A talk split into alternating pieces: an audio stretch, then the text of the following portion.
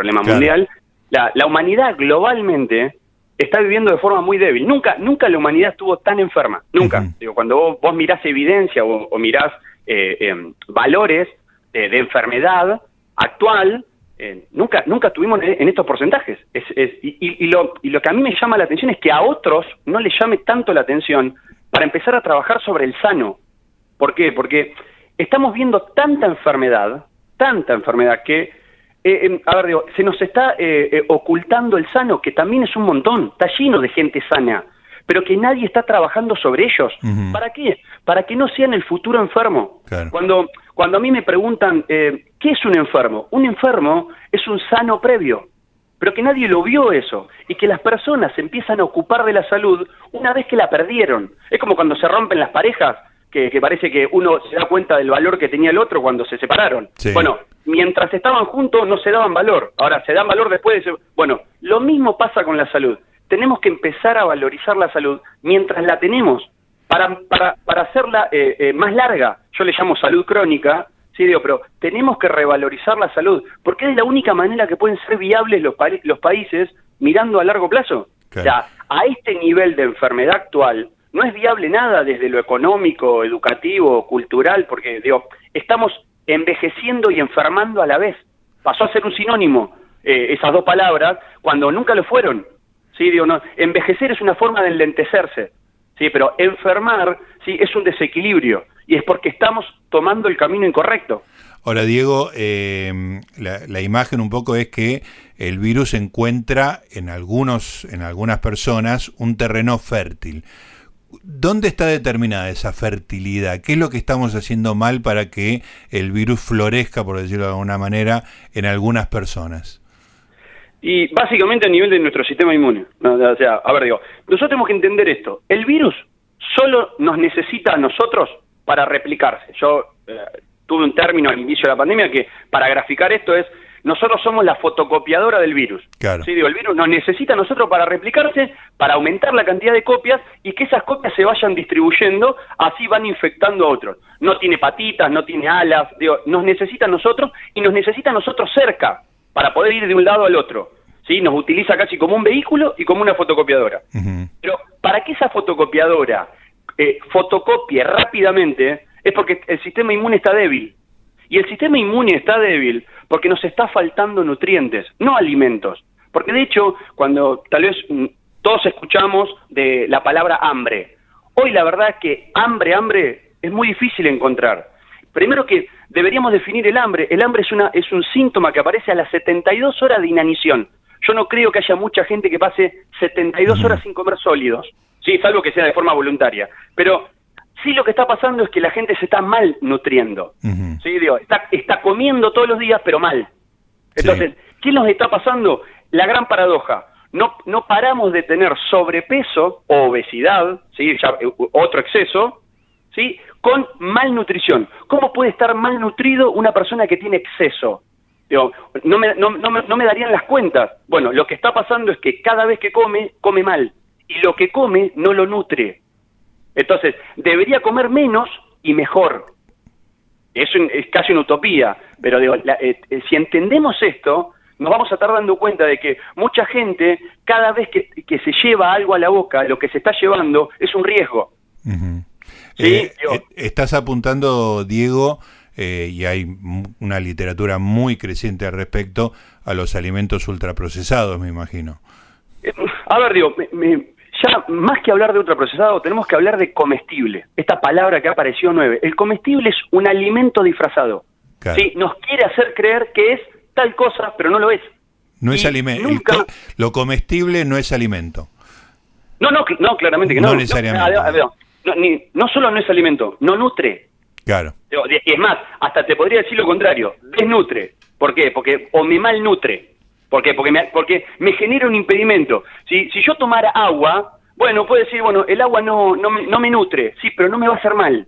El problema es que esto eh, eh, genera un obstáculo para que después reacciones celulares que tienen un costo y nosotros, nuestro organismo es un gran administrador de energía. El, el, cuerpo nunca derrocha porque sabe que le cuesta mucho producirla. Entonces, sabe bien dónde va a poner esa energía. Es por eso que cuando empiezan a haber desequilibrios, aparecen mecanismos compensadores para poder arreglar ese desequilibrio, pero descompensa otros lados. Claro. Entonces, ahí es cuando nosotros somos una balanza que está en un equilibrio que se llama equilibrio dinámico, vamos para un lado y se invierte la flecha, y vamos para ese otro lado y se vuelve a invertir la flecha, y siempre estamos pivoteando, pero nunca en los extremos, siempre en el medio.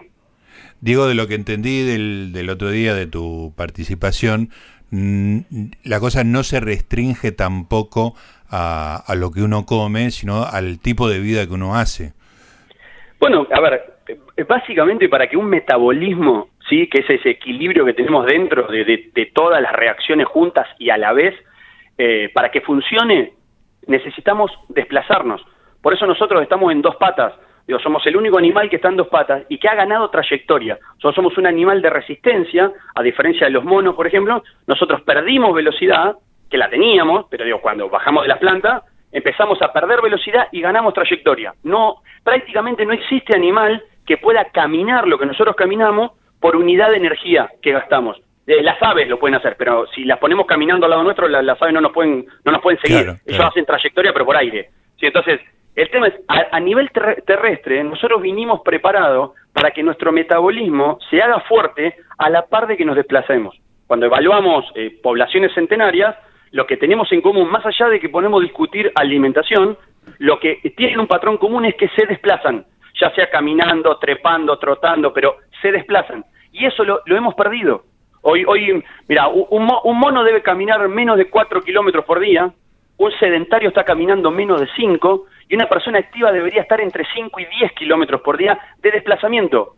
Nosotros eso lo hacemos en auto. Claro. Entonces, eh, nosotros tenemos que volver a caminar y no caminar en cinta y en un living. ¿Por qué? Porque eso es un trabajo cardiovascular, pero no es un trabajo metabólico, porque nuestro cerebro tiene un GPS y detecta que nosotros no estamos yendo no, a ningún lado. No estamos desplazándonos. Exactamente. Qué, interesante. Eh, Diego, y mm, el tema de las vitaminas me parecía muy importante también en lo que señalabas. Bueno, a, a, ver, Diego, cuando hablamos de alimentación, más allá de los hábitos correctos, de tener horarios correctos, porque eh, nuestro cuerpo eh, toma datos del exterior constantemente, ¿sí? Sensa datos. Esto se denomina cronobiología, digo, es el estudio del tiempo con respecto a la biología. Eso es el, lo que nos pone en hora. Si nosotros fuésemos un, una persona en forma automática, tendríamos un día en nuestro cuerpo de 25 horas. Y el día de ambiente tiene casi 24, 23 y pico. Entonces, en, en ese juego se pone en equilibrio el, el, funcionamiento celular. Ahí arranca todo a nivel orgánico. No solo en el hombre, sino en cualquier célula, eh, eh, célula viva, ¿sí? de, de, de, de, la vida, de la vida natural todos tienen patrones de, de, de, de tiempo de acción. Por ejemplo, no, nosotros hemos estudiado, por ejemplo, personas que han estido, eh, estado en cautiverio o han estado secuestradas eh, en, a oscuras sí. y empiezan a ciclar a 25 horas, porque es el horario automático de la célula. Ajá. Pero eso no se puede mantener a largo plazo. En un, en un momento se enferma. Y nosotros estamos teniendo muchos problemas en vida moderna por esto que se denomina cronosdisrupción, o sea, un error cronobiológico. ¿sí? Hay una, una, un, un, una, un quiebre en la forma en la que nos estamos gestionando el ambiente. Entonces, en principio nosotros le tenemos que dar datos certeros al cuerpo. ¿Y cómo se los damos? Con hábitos precisos y rítmicos. Las personas que, que, que tienen mucha, mucha edad y lograron llegar en salud, si vos les preguntás, hacen todos los días lo mismo. Se levantan a la misma hora, se acuestan claro. a la misma hora, comen a la misma hora, salen a caminar a la misma hora. Entonces, eso los llevó a tener patrones rítmicos que les mejoró la vida útil. Por el otro lado, el tema alimentario, sí, digo, comer comida real, natural, todo lo que más se pueda, y asociarlo a eh, uso de micronutrientes porque no estaría alcanzando, por lo menos lo que, los estudios que estamos viendo es que no, no termina alcanzando con alimentación natural. ¿Tenés que, ¿Esos son los porque, famosos suplementos? A ver, digo, se, se, eh, hay veces los suplementos están mal utilizados porque muchas veces hay mucho comercio detrás también con esto, pero tenemos que entender algo. Al inicio de la pandemia yo alerté sobre el problema de la vitamina D porque la hipovitaminosis D, o sea, la falta de vitamina D es mundial. Uh -huh. ¿sí? Esto, esto no, no, pasa solamente. Y si ustedes se acuerdan cuando apareció el primer brote en Nueva York, sí. ¿sí? que empezamos a ver un, una mayor cantidad de muertes, se daba en la población afroamericana. Uh -huh. ¿sí? Las personas de color tienden por tener la, la, piel negra, a fabricar menos vitamina D porque están protegidos por otro problema del sol, porque viven en, eh, cerca de la línea del Ecuador. Por eso, esas personas tienen hipovitaminosis D más marcada que la, que la población blanca. Por eso morían antes. No era porque son pobres, no, digo, es porque tienen baja vitamina D. La vitamina D es el jefe de nuestro sistema inmune. Nuestro sistema inmune sin vitamina D funciona, pero desordenado. Con vitamina D funciona con orden.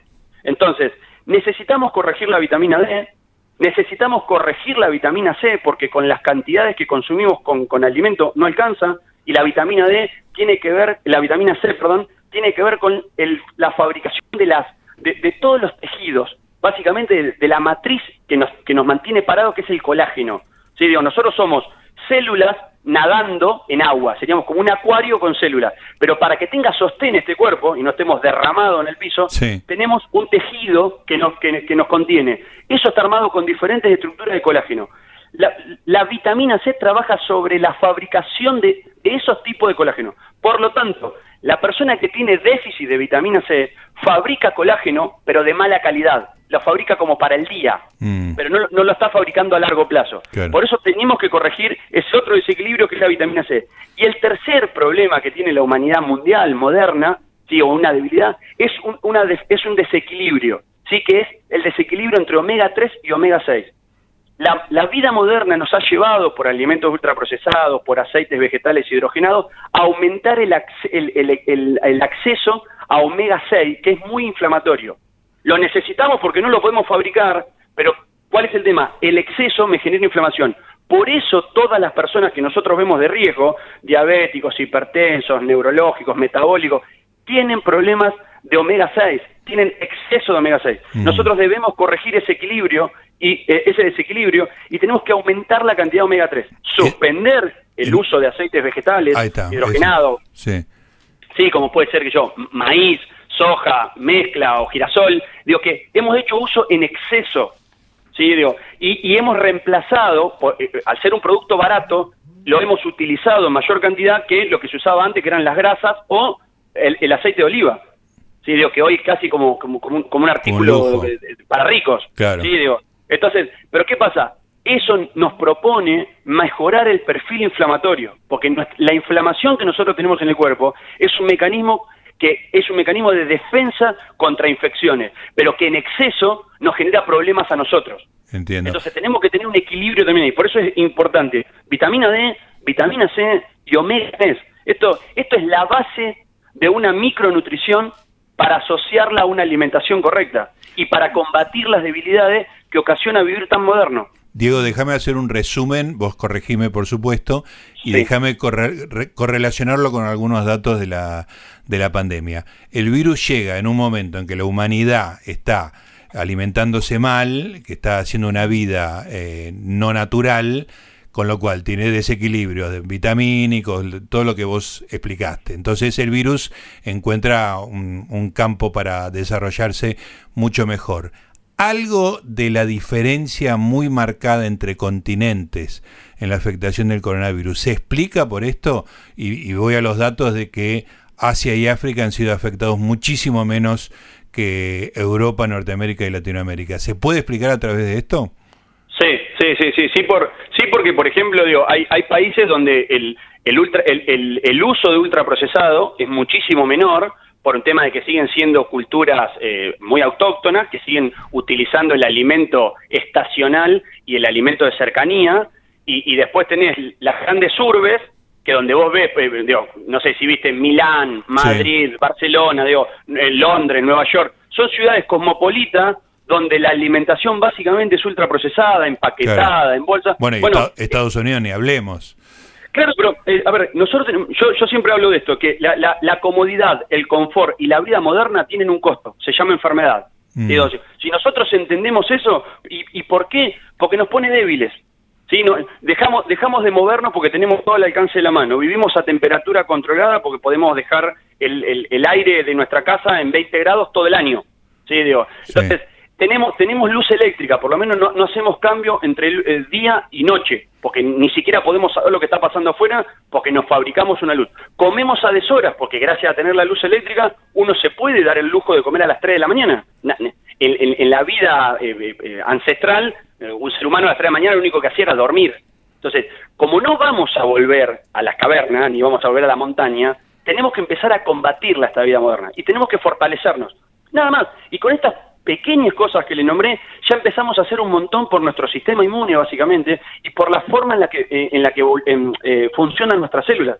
Si vos habrás visto, eh, o, están al tanto y escuchan, van a ver que está lleno de hipotiroidismo en las mujeres jóvenes. se, escucha mucho mujeres ¿Y por qué? Porque el hipotiroidismo lo que hace, el, la tiroide lo que hace es regular las velocidades a las que funcionan las células. El hipotiroidismo no es una enfermedad, es un mecanismo de protección que tiene el cuerpo para mejorar vida útil. El problema está que si yo le bajo la velocidad al funcionamiento, a largo plazo termino generando un problema, porque nosotros tenemos que andar a otra velocidad. Eh, Diego, eh, realmente muy claro, me parece que eh, se habla mucho de las, enseñanzas de la, de la pandemia, si vamos a ser mejores, peores, pero me parece que todo esto de volver a una cosa más natural, si, si el discurso de salida es este, bueno, va a haber servido para algo. Pero bueno, se necesita gente como vos que enfoque de este lado y no por el lado del sensacionalismo habitual. Así que te agradezco esta charla y todo lo que, lo que vos estás difundiendo. Gustavo, bueno, muchísimas gracias por darme un, espacio pequeño que sea para hablar, pero yo, yo les, dejo una, frase.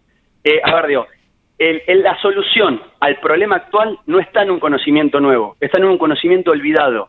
Ya sabemos lo que tenemos que hacer, solo que nos quedó muy atrás. Digo, hemos avanzado tanto a nivel tecnológico y a nivel de exceso de información que, nos, que estamos olvidando el origen. Ya sabemos lo que hay que hacer, solo que parece que como fue hace mucho, no debe servir. Bueno, está en un conocimiento olvidado.